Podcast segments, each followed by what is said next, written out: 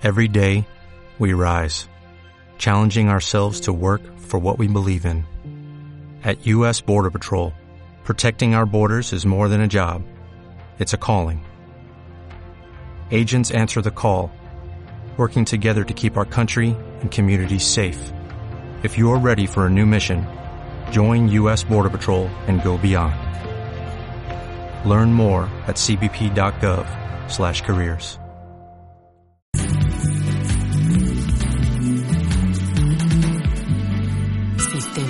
Universitario de Radio, Televisión y Cinematografía. Álvar González, El Ballero Solitario, Asociación Civil, Presenta. Palabra que sí, Pero cuidado con las palabras. Se agotaron las existencias. pero la conversa continúa. Y solo porque allá tú sigues, es que en ese tono recuento te invitamos a recrear la historia.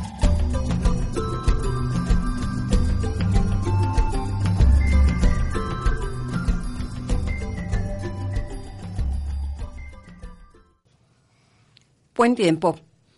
La Asociación Civil Álvar González, El Ballero Solitario, agradece tu atención a este programa que intenta abonar a la radio sexual a través de Radio Universidad de Guadalajara, agradeciendo a nuestro productor Gilberto Domínguez y José Luis Vázquez en los controles, quienes han hecho posible que este intento llegue hasta donde te encuentres. Te saludamos, Gustavo Granero, Hola, buen día. José Caro Buen día. y Javier Mendoza. Buen día. Yo, Gloria Romero, queremos establecer una comunicación bidireccional contigo, para lo cual te ofrecemos los siguientes medios de contacto. El teléfono 31 34 22 22, extensiones 12 801, 12 802 y 12 803. Un WhatsApp 33 14 10 33 27. Nuestras ventanas que dan a la supercarretera de la información en Facebook somos Mártires del Hercio y en www.alvargonzales.info. Comenzamos. Vamos a escuchar a Javier Mendoza Aubert con El párrafo. Gracias, Gloria. El párrafo por Javier Mendoza Hubert para el programa Palabra que sí. Una radio inteligente es una radio que maneja conceptos, pensamientos, sesos pues, sexual y no solo sensual. Esa fue la apuesta de Álvaro González, apuesta en donde el lenguaje fue su materia prima y plataforma de despegue dentro de una aventura radial que aún hoy no ha terminado, pues su legado lo continúan otros en el rescate y la difusión, redifusión de sus contenidos, como es precisamente este programa Palabra que sí. Jugar con el lenguaje es hacerlo plástico, acercarlo a la conciencia, tomar distancia de él para verlo mejor. Por eso, para Álvaro González, jugar con las palabras fue uno de sus territorios privilegiados, territorio a partir del cual estimuló la imaginación, la curiosidad y las ganas de conocimiento de los radioescuchas. Y eso no es mérito menor en un entorno de medios masivos de comunicación neoliberales en Guadalajara y en general en todo el país que le apuestan a la anestesia y al sonsonete como forma de imposición de mediocres gustos musicales y contenidos estandarizados. Existen muchas investigaciones sobre el lenguaje. Hoy me quiero referir a una de ellas que me parece rica y aleccionadora, la del psicoanalista Igor Caruso. Este estudioso ruso de ascendencia itali- italiana es fundador del Círculo de Viena de Psicología Profunda y es autor de numerosos libros, muchos de ellos fundamentales para la psicología moderna, como lo son La separación de los amantes, que es una aguda investigación de las relaciones amorosas como estrategia vital de supervivencia de la especie, y también narcisismo y socialización, trabajo del cual extrajimos precisamente el párrafo de esta semana. En este libro de, narcisismo y socialización, Caruso nos dice lo siguiente. Dentro de las actividades simbólicas del ser humano, el lenguaje se instala en un lugar privilegiado en el cual convergen sus principales contradicciones.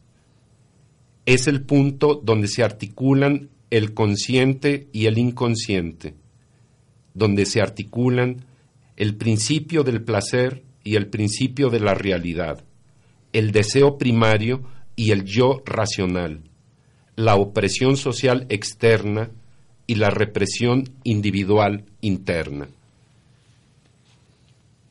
¿Qué quiere decir esto? ¿Qué nos está tratando de decir el lenguaje mismo? Palabras muchas veces rimbombantes que siempre se pueden traducir a palabras sencillas y que fue exactamente la fórmula de Álvaro. La traducción es la siguiente. En el lenguaje, en la forma de hablar, en el idioma, se encuentran con más claridad las contradicciones y represiones del ser humano.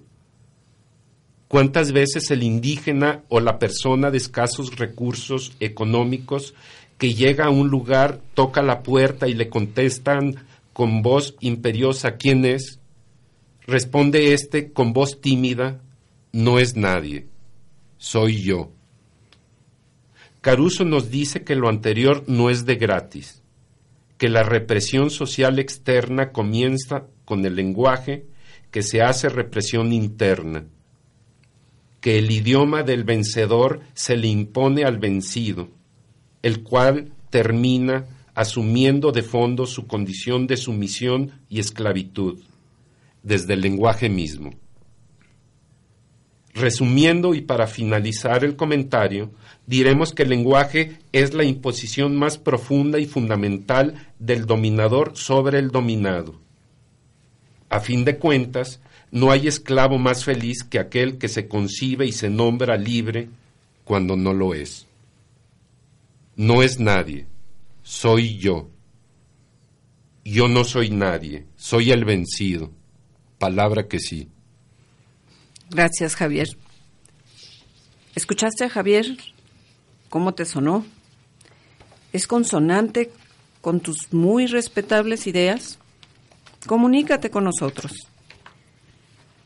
Y ya te enteraste que nuestra madastra patria, en los próximos días, tomará protesta Donald, pero no el emplumado pato. Y de algo relacionado con este suceso, Gustavo Granero nos guiará con su comentario por ese sendero. Hola, ¿qué tal? Eh, quiero platicarte algo para estar a tono con este próximo 20 de enero, fecha en que será la toma de protesta del presidente electo del país vecino. Está por demás hablar de los escándalos que este personaje ha desatado, pero sí quiero puntualizar sobre el tema de la inmigración. Donald Trump quiere construir un muro para terminar con una tradición que paradójicamente ellos comenzaron. No pretendo ensalzar ni desacreditar a nadie. Solamente quiero que escuches esto que Doña Historia tiene guardado en sus arcones. ¿Alguna vez has viajado o sueñas viajar a Austin, Texas? Esta ciudad tan americana lleva por nombre el de dos personajes que vivieron hace unos 200 años, Moses Austin y su hijo Stephen Austin. Don Moses fue el primer estadounidense a quien se le otorgó permiso para establecer un asentamiento anglo-estadounidense en la Texas española en 1817. Tenía el permiso para llevar 300 familias. Sin embargo, don Moses falleció poco tiempo después, dejando paso a su hijo Stephen para hacerse cargo de esta colonia. Pocos años más tarde, en 1821, desaparece la Nueva España, quedando la Texas ahora como parte de la naciente nación mexicana. ¿Estará bien dicho así? Stephen viajó hasta la ahora monstrua capitalina Ciudad de México para que el gobierno mexicano aprobara la renovación en la concesión de tierras. Por fin, en el año 1824, arribaron las primeras 300 familias extranjeras a territorio mexicano. Tiempo después, otras decenas de agentes empresarios anglo-estadounidenses lograron la inmigración de más familias, atrayendo a 20.000 inmigrantes a Texas. La escasa población hispana ahora representaba apenas un 10% del total. Llegaron para quedarse. Esto fue el inicio de una serie de acontecimientos que acabarían en una guerra con la cual México perdería una enorme extensión territorial. Con este episodio, Doña Historia nos invita a decirle a Trump la frase célebre de los hermanitos que pelean y de pronto son sorprendidos. Mamá, él empezó. Termino de contar esta historia mencionando un episodio muy particular, un tema del que el Ballero Solitario hace actor principal en su obra titulada La guerra que perdimos mañana. Las condiciones que el gobierno español impuso para habitar los territorios mexicanos eran ser católico, apostólico y romano, de buenas costumbres, y que juraran obedecer y defender al rey y al imperio español. A lo que Guillermo Prieto Yeme dice, el fundador más importante de las colonias angloamericanas de Texas fue Moses Austin, audaz y afortunado impostor. Austin logró que el gobierno de España lo creyese representante de una multitud de católicos perseguidos en territorio angloamericano y que buscaba asilo al sur de la línea divisoria. Llevó su farsa hasta el punto de naturalizarse súbdito español en 1779. Por último, y para seguir a tono con las efemérides de este mes, Stephen Austin fue hecho preso en enero de 1834 en Saltillo, bajo la creencia de que estaba trabajando por la independencia de Texas y era sospechoso de tratar de incitar a la insurrección. Fue trasladado a la Ciudad de México y encarcelado. Fue puesto en libertad bajo fianza en diciembre del mismo año y obligado a permanecer en la monstrua capitalina. La próxima semana regresaré a contarte otro poquito de historia, siempre y cuando me lo permitas. Palabra que sí. Gracias, Gustavo. Te recuerdo que buscamos interesar contigo y para saber si somos consonantes, comunícate con nosotros. Te recuerdo los teléfonos 3134 2222 extensiones 12801, 12802 y 12803. ¿Nos prestas tus muy respetables orejas? Palabra que sí.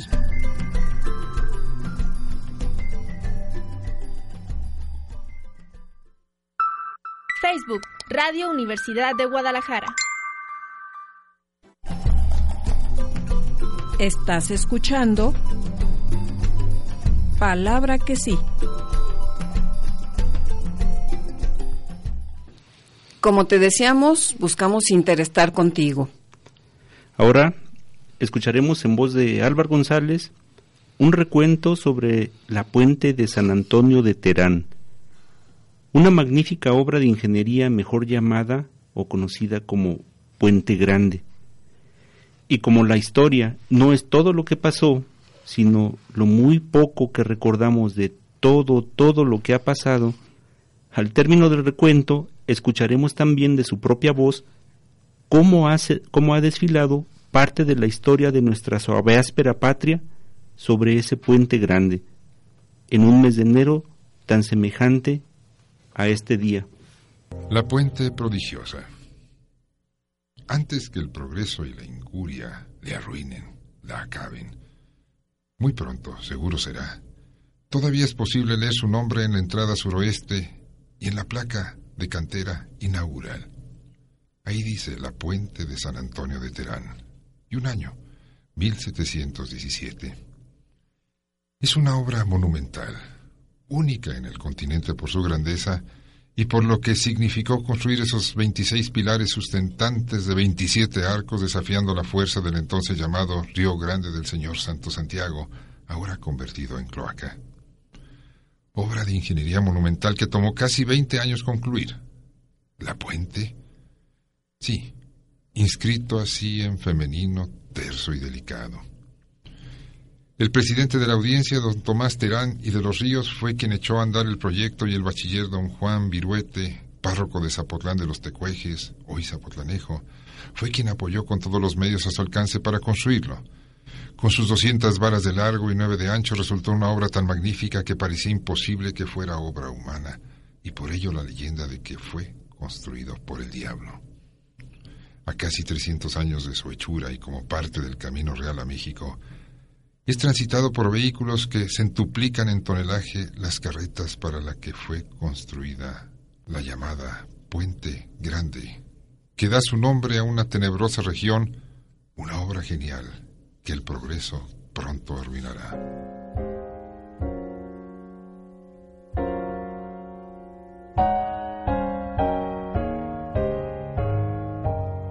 Y a través de ese puente grande ha desfilado gran parte de nuestra historia. ¿Te acuerdas lo que pasó en aquel aparentemente remoto enero de 1811? Por ahí desfilaron algo así como 80, 100 mil, nadie se tomó la molestia de contarlos con precisión. Individuos que estaban enmarcados en un recientemente inaugurado vocablo, insurgentes. Iban camino a Zapotlanejo y camino a otro puente, el de Calderón. Y mi teoría sigue en pie, que la historia es un delicioso, delicado, un eh, quizá explosivo, en ocasiones, juego de palabras y a las pruebas me remito ahora porque vas a ver hasta dónde llegamos, por un puente yo les suelo decir a mis alumnos, y creo que por ahí está en ese cuadernito que se llama tras la palabra palabras, que eh, no solemos eh, escuchar. Oímos, oímos, oímos, oímos mucho, mucho, pero escuchamos poco. A tu explicador de realidades nacionales e internacionales, locales y mundiales, cuéntale las veces que su presencia radiofónica usa un término muy socorrido, interesante. Esto es muy interesante, aquello es muy interesante, aquello otro resulta ser interesantísimo. Si te pido que hagas un esfuerzo mental, sexual, ¿qué es un puente?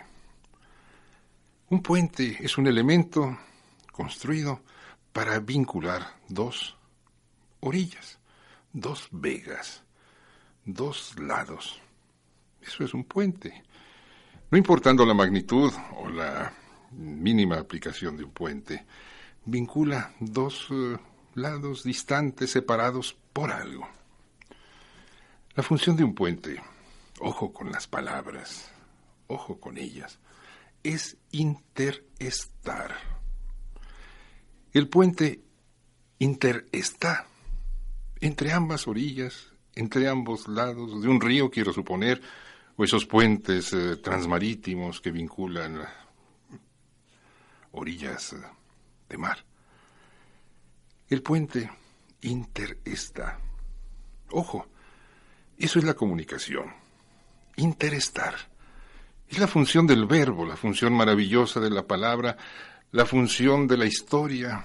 Interestar puentes.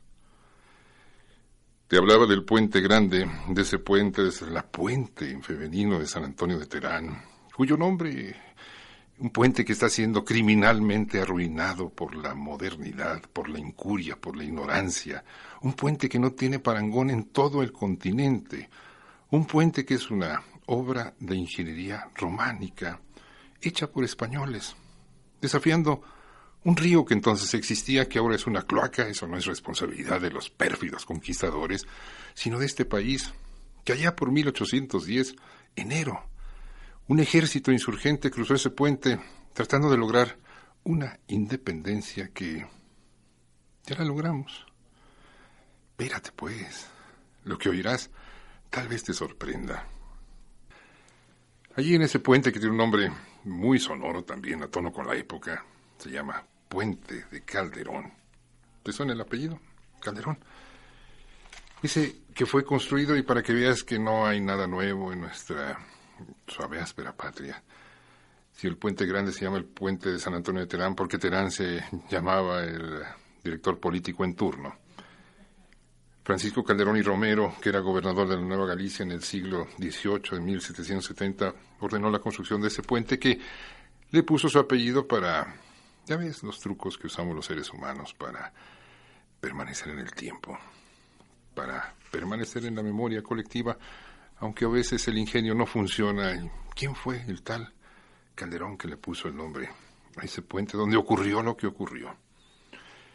Como este país es un gran conocedor de patabola, le puedo llamar así, como es un gran conocedor de, de, ese deporte que se juega a la altura del zacate, entonces tendríamos que platicar aquello como un encuentro entre dos selecciones.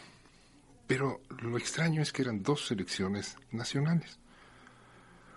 Unos, eh, unos se llamaban realistas, los otros insurgentes. Los insurgentes llamaban a los realistas respectivamente gachupines, pero en el fondo, en el fondo, eran eh, resultantes los unos y los otros de una licuadora, de un mestizaje. Mestizaje es una palabra maravillosa que significa mezclaje genético que se había iniciado en el siglo XVI, para bien o para mal. Por cierto, la historia no es un libro de moral. La historia trata de reflejar, de recontar los hechos, tal cual, para bien o para mal. Ese mestizaje del cual tú y yo somos resultantes. No sé cómo te apellides, pero me imagino que llevas apellidos que procedieron, que llegaron transcontinentalmente del otro lado del Atlántico. Y eso es también parte de un proceso que nos ha fallado en construir un puente al futuro. El entrenador de la selección de los realistas respondía al nombre de José Calleja del Rey. Y el entrenador de la... Había una serie de técnicos asistentes, tú sabes que todo buen deporte eh, practicado por equipos necesita una serie de asistentes que no sé qué hagan, pero viven en torno al técnico principal. Los asistentes eran Manuel de Flon, que ostentaba el rimbombante título de conde de la cadena, Manuel Amparán, y por, el parte de, por parte de los insurgentes estaban Allende Aldama, Basolo, el egregio José Antonio Torres y Gómez de Portugal. 17 de enero, apenas unos días. Ahí se inaugura una etapa de la edificación nacional. Te voy a hacer una pregunta para que veas eh, cómo la historia se maneja con esa plasticidad que a veces es engañosa. ¿Cuánto duró la campaña de Hidalgo? De que sonó la campana, pegó el grito y llegó al puente de Calderón. En esa versión oficial de la historia, monumentalizada y un poco desapegada de lo que realmente ocurrió, por razones que espero alcanzarás luego, o alcanzaré luego a enunciar, porque yo no trato de explicar nada. Te lo digo con toda franqueza. De Dolores Hidalgo, 16 de septiembre, al 17 de enero de 1811, fueron cuatro meses, un día, y se acabó. Falló. Fracasó el primer intento de lo que, insisto, era una idea a la que le había llegado su tiempo y nada la iba a detener. Pero el intento de Hidalgo acabó en ese caldero. Ojo, palabras. Caldero, te decía, es un instrumento de cocina muy útil. Esencialmente significa la herramienta para fabricar, para cocinar caldo, caldero. Y ahí, en esos, quiero ser más o menos exacto, pero eso es irrelevante. En esos más o menos 20 kilómetros cuadrados en torno al puente de Calderón, se decidieron momentáneamente los destinos de, ¿qué sería? ¿Cuatro mil millones de kilómetros cuadrados? ¿O cuatro millones de kilómetros cuadrados? ¿O cuántos millones de kilómetros cuadrados de una extensión que era mucho, mucho, mucho más grande que la del hipotético imperio azteca? y que había sido hecha por esos invasores, por esos mezcladores, por esos que trajeron un idioma, por esos que trajeron unas costumbres, por esos que trajeron y se llevaron muchas cosas en ese trasvase.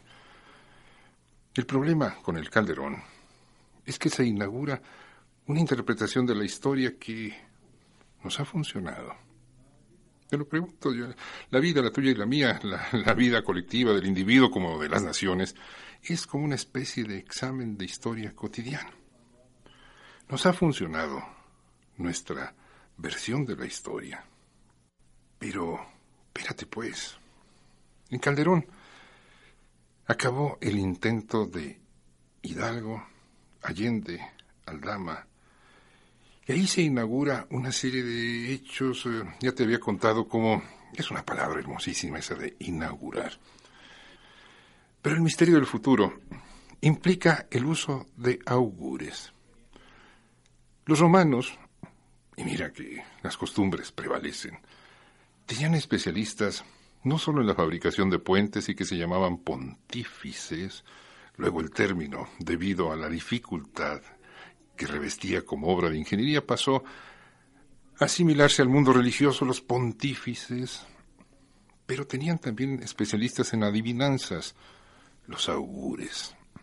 Ellos, contemplando el paso de las aves, contemplando las estrellas, supuestamente auguraban el futuro. No lo pueden hacer ahora ni los economistas. Pero eso significa inaugurar, tratar de, prever el futuro. Y allí en Calderón empezó a cocinarse una parte relevante del alma nacional. Yo espero no ofender así conciencias muy susceptibles, pero hay una patología nacional, eh, una exquisitez del alma nacional, su proclividad a la derrota. Nuestros héroes, muchos, un gran porcentaje de nuestros héroes, son individuos que han sido derrotados. Allí en Calderón se inauguró una costumbre feroz, todavía, insisto, ya oirás, tengo invitado hoy a un periodista de aquel tiempo que venga a contarte muchas historietas aparejadas al movimiento, incipiente movimiento independentista. Ya lo oirás, lo traigo convertido en tinta seca. Entonces, eh, nuestro amor a la derrota. Somos un país con un sentimiento más o menos epidérmico o profundo de derrota. En Puente Grande hay una serie de proyectos, en Puente de Calderón, perdón, hay una serie de proyectos monumentales, pero lo que allí ocurrió fue, si no me equivoco, una derrota de una intención nacionalista de una nación que todavía no nacía, ni siquiera tenía nombre. Enero, insisto, 1810, 11, se inauguraba una especie de, se cocinaba en ese calderón una especie de, de condimentación del alma nacional que todavía persiste. Símbolo. Es algo maravilloso nuestra historia. Pero si no la recuperamos, si no tendemos un puente y recuperamos ese sentimiento así, te digo, que empezó a germinar allí en Calderón nuestro amor por la derrota, nuestra reverencia hacia los eh, héroes derrotados, tiene mucho que ver ese caldero. Allí entonces era desproporcionado el, enfrentamiento entre aquellas que eran dos elecciones nacionales, era un partido ya interescuadras. Ahí empieza también algo que ha prevalecido, la gran capacidad destructiva que ha tenido el mexicano con el mexicano. Siempre hemos sido especialistas en guerras intestinas. Siempre nuestras... Eh, no vamos a entrar a discutir ahora la intervención francesa porque ese es otro asunto de cocimiento muy aparte, en otro caldero. Pero la mayoría de nuestras victorias épicas de los mexicanos ha sido contra mexicanos. Ahora comprendiste por qué buscamos interestar contigo. Pues espero que sí. ¿Sabes dónde queda Puente Grande? Tú has estado ahí. ¿Vives ahí? Cuéntanos por la vía comunicante de tu preferencia, teléfono te lo recuerdo, 3134 2222, extensiones 12801, 12802, 12803. En Facebook estamos como Mártires del Hercio y en la página www.alvargonzales.info. ¿Nos prestas tus muy respetables orejas? Palabra que sí.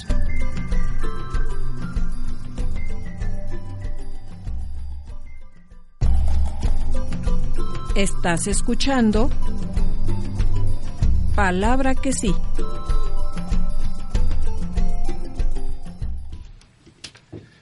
Bueno amigos, eh, regresamos a este programa, palabra que sí, que da todo el contexto y la visión y el mundo de Álvaro González.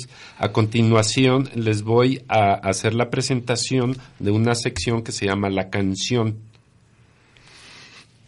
Y dice lo siguiente. En uno de sus memorables relatos periodísticos, Gabriel García Márquez nos contó el día que fue a visitar a su taller al maestro Leandro Díaz, virtuoso del acordeón vallenato y ciego de nacimiento. Relata que fue ya tarde, a eso de las siete de la noche, en el pueblo de Valledúpar, por lo que al entrar al taller no había ya luz de día ni tampoco había foco alguno en el lugar oyéndose solo los martillazos del más reconocido maestro del vallenato. Golpes de martillo, oscuridad plena y la voz profunda del viejo y entrañable músico que no necesitaba ver, solo oír. Acordeones que estaba reparando de oído. Precisamente don Leandro Díaz fue el compositor de uno de los vallenatos más famosos, caballo viejo, tocado en todo el mundo. ¿Y por qué se llaman vallenatos? No es debido a la cría de la ballena, sino que vallenato corresponde a la música del Valle del Cauca, en Colombia, un territorio nato, sin ninguna montaña, valle nato, valle pleno, liso.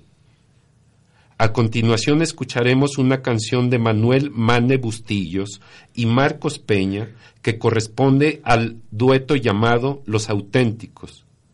Esta canción es un vallenato llamado Palabra que sí. Se puede acabar con la existencia de un hombre, pero nunca con sus ideas, ya que éstas renacerán con mayor vigor en el alma y la mente del pueblo que sí.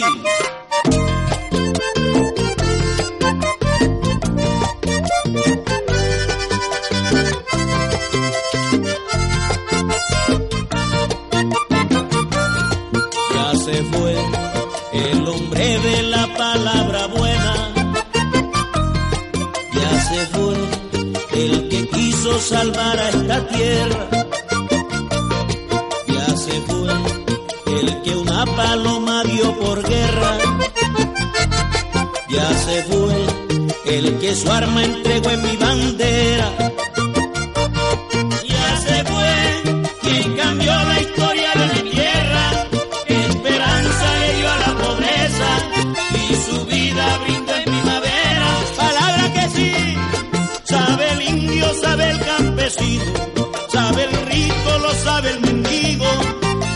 Pizarro lo dijo hasta el fin, palabra que sí, mi guitarra gime en su lamento, y siente lo que ahora yo siento.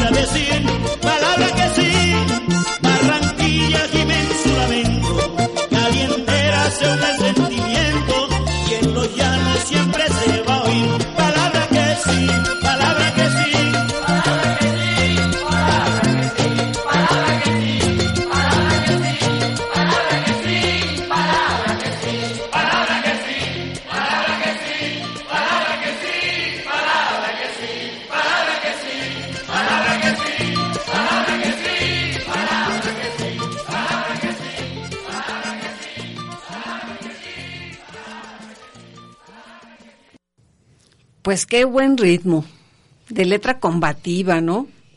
Para levantarte de donde estés. Por cierto, mañana te espera José Caro a las 10 de la mañana en la Minervota, pero en tono muy marchante. Y ahora para hablar de obscenidades,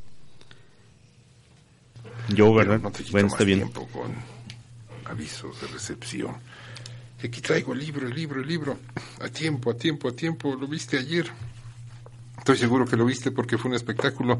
Cada día más la industria del entretenimiento y las noticias o los noticieros van más hermanados, tomados de la mano, por razones que en otro tiempo tal vez eh, nos aventuremos a tratar de entender. Pero ayer su negra mano la puso sobre el libro y juró. Ese libro, ese libro que hace un rato me retaba Gina a que hablara sobre obscenidades. Lo voy a decir una vez más. La historia, la historia mundana, la historia, la historia sacra, está, mm, o más bien dicho, es un compendio de obscenidades. Y a las pruebas me remito a tiempo, leyéndote esto que aparece en uno de los libros que forman parte, a su vez, del libro sagrado sobre el que ayer puso su mano negra el presidente que va, mm, va, va. No tengas, eh,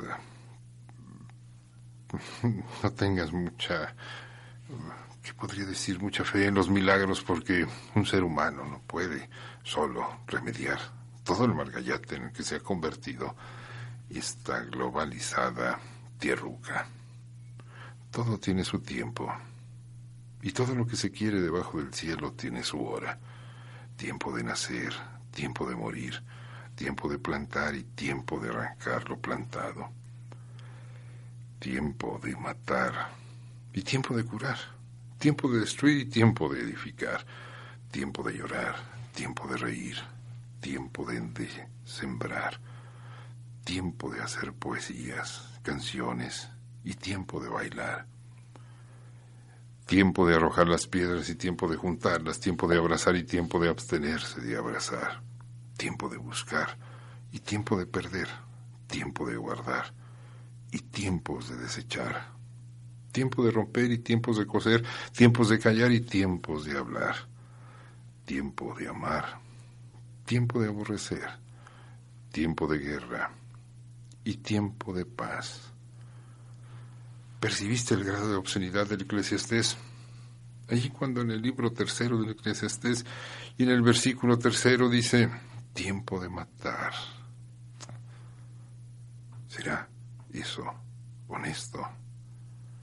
Te digo, la historia es un libro lleno de obscenidades. Sea la historia sagrada, sea la historia mundana, sea la historia personal, la tuya, la mía, la colectiva. Es un libro, es un libro. Mm. ¿Tienes tiempo? Y eso que nos dice Álvaro es a propósito del suceso histórico del que en próximos días seremos testigos.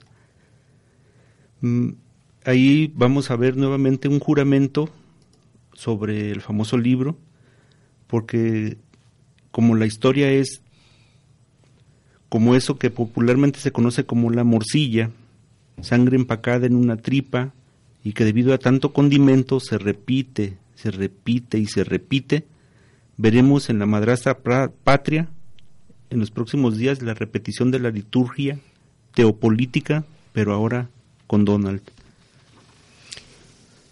¿Y tú qué opinas, amable escucha? Nos gustaría conocer esa tu muy respetable opinión. ¿Le crees a Álvaro González? Y bueno, desde esos terrenos, como testigo de primera voz, Juanjo López, desde Chicago, te comenta esto. El calendario marcaba 14 de marzo de 1869, en un pueblito llamado Kalstock del distrito de Rhineland-Platin, dedicado a la producción y venta de vinos nobles y que tiene un poco más de 1.200 habitantes, enclavado en el sureste de Alemania y que durante gran parte del siglo XIX perteneció al Principado de Baviera, lugar donde nació un niño de nombre Frederick, quien a los 16 años emigró a los Estados Unidos de Norteamérica y donde comenzó trabajando como peluquero. En 1902 conoce a una chica llamada Elizabeth Christ, con la cual estuvo casado hasta el día de su muerte en marzo 30 de 1918, procreando tres hijos, Elizabeth, Fred y John. Fred Christ nació el 11 de octubre de 1905 en Nueva York y murió en 1999.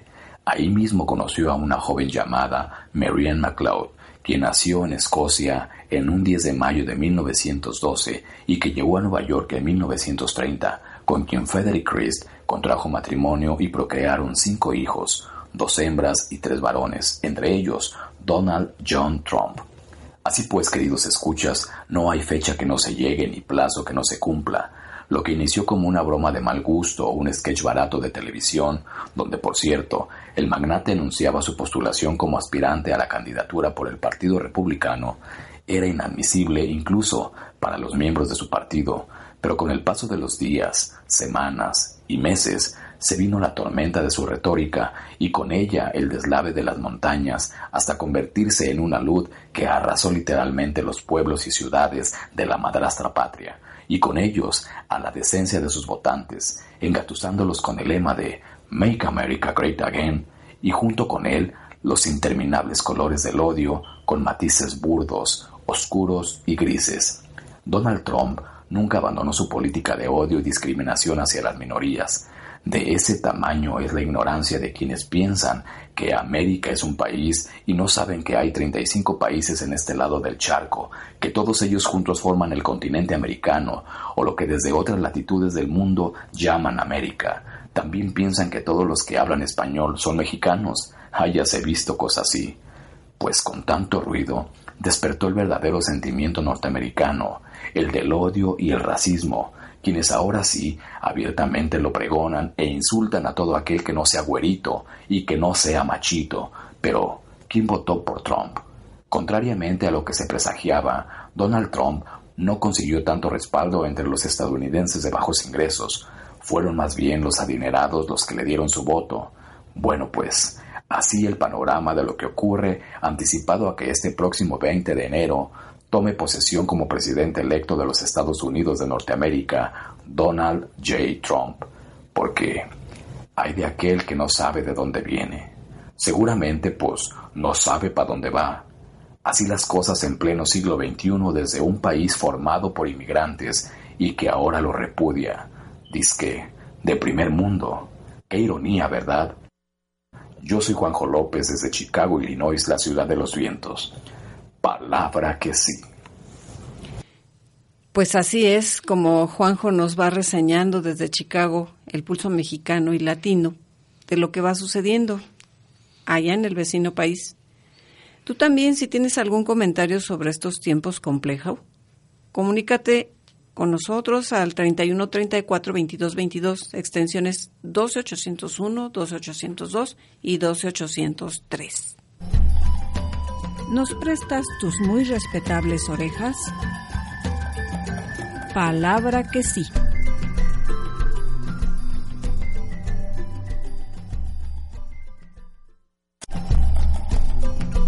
Estás escuchando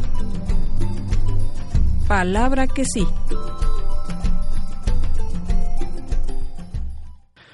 Queremos agradecer a Antonia Márquez Araiza, a Ian Márquez Jan, y a Carlos Lobo Rey, que estuvieron por ahí dándonos sus saludos a través del Facebook.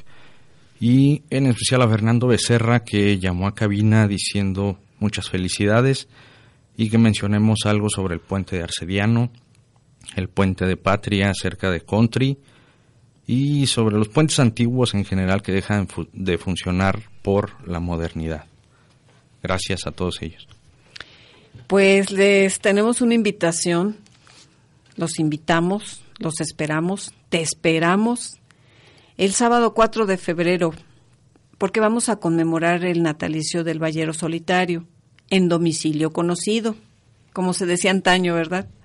En López Cotilla 813, entre Camarena y Rayón. A partir de las 10 de la mañana se vale llevar invitados y hechuras verbales para compartir. Y a propósito de lo que hacemos en la Asociación Civil, vamos a escuchar a Jorge Granero que nos va a expresar una opinión respecto de los temas que tratamos precisamente ahí en la Asociación Civil. Muy buenos días. Nos han preguntado el porqué del nombre Mártires del Hercio. Algunos dicen que si es un placer escuchar a Álvaro González, entonces ¿por qué pues lo de mártires? Déjame te explico. En una de las reuniones mensuales que Álvaro González hacía con sus radioescuchas, surgió el tema de los horarios que le asignaban.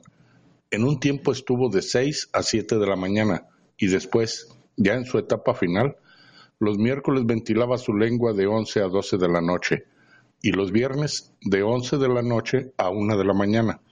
Ese era el martirio, lo incómodo de los horarios.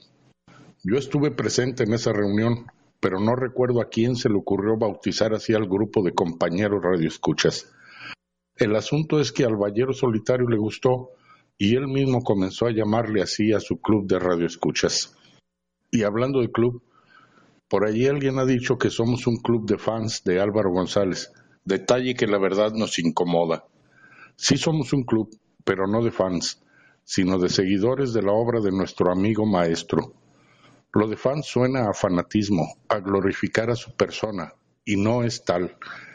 Quienes lo conocimos personalmente, sí lo recordamos con mucho cariño, como a cualquier gran amigo que se cruzó en nuestra vida y ahora ya no está entre nosotros. Pero nuestro club el mismo club que Álvaro González fundó y al cual puede agregarse quien quiera, es de seguidores, rescatadores, conservadores y divulgadores de su vasta y valiosísima obra. Voy a aprovechar este espacio para comentarles, por si alguien aún no lo sabe, el porqué de Ballero Solitario. Ya que Álvaro nunca se valió de invitados para llenar su espacio en radio, siempre estuvo solo en cabina, y como nació en el Valle de Temajac, él mismo se hizo llamar el Ballero Solitario. Para Radio Universidad, Jorge Granero.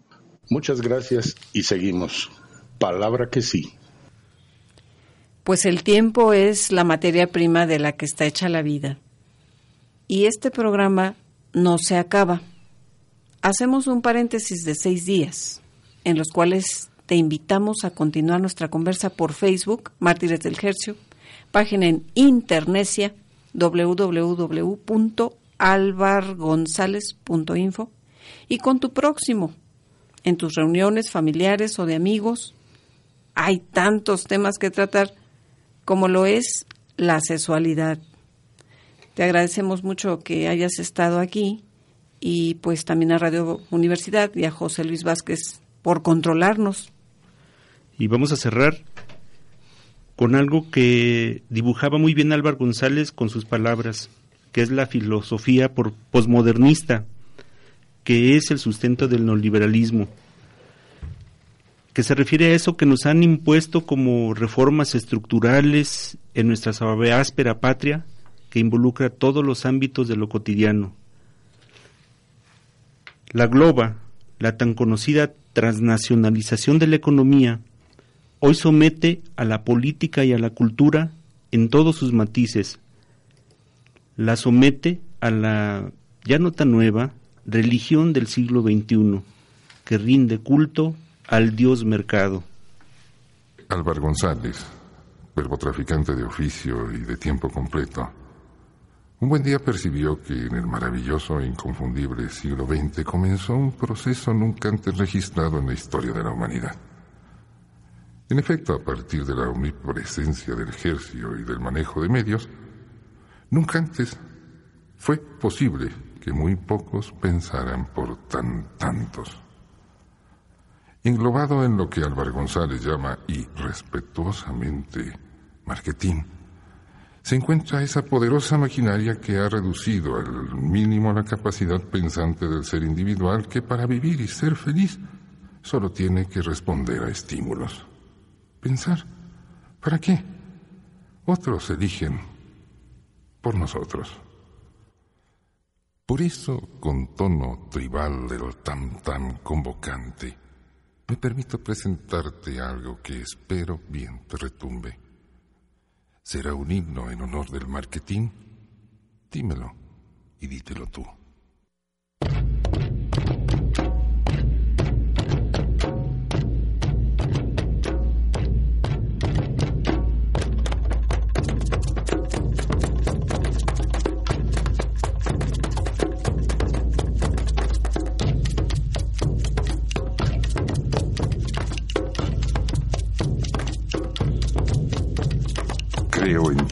Vivo con y estoy aquí. Soy quien soy por tu gracia, marketing.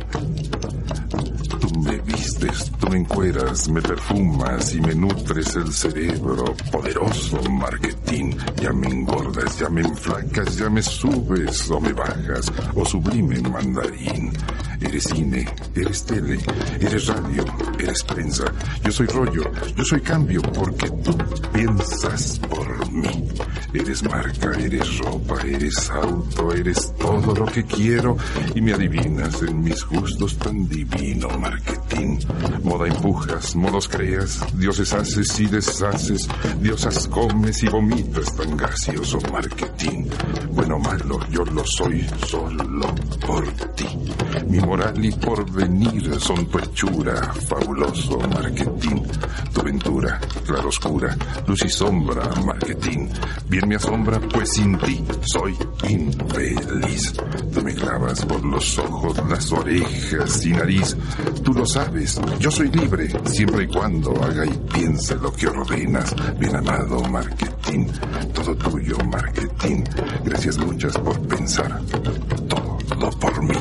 Marketing, marketing, tan divino marketing. Texto y voz, Álvaro González. Percusiones, Ernesto Cano, padre, y Ernesto Cano, hijo. Ingeniero de sonido, César Herrada.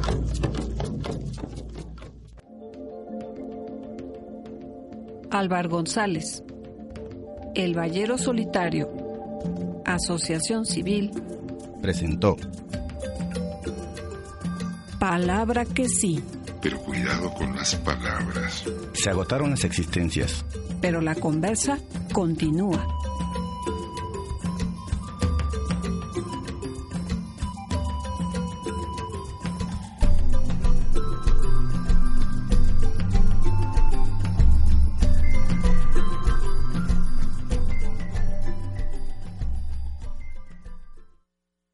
Temple University is ranked among the top 50 public universities in the U.S. Through hands-on learning opportunities and world-class faculty, Temple students are prepared to soar in their careers.